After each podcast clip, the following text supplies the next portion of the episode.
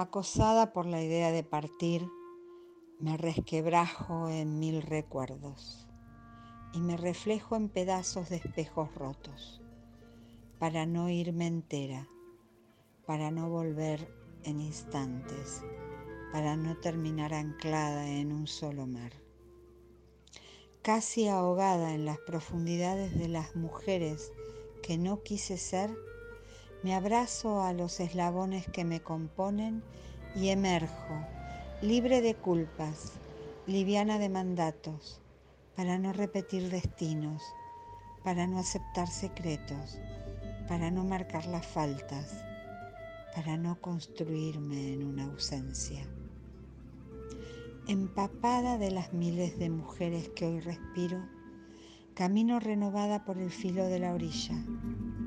habito mis propias mudanzas y soy presencia en los brazos que entretejen distancias.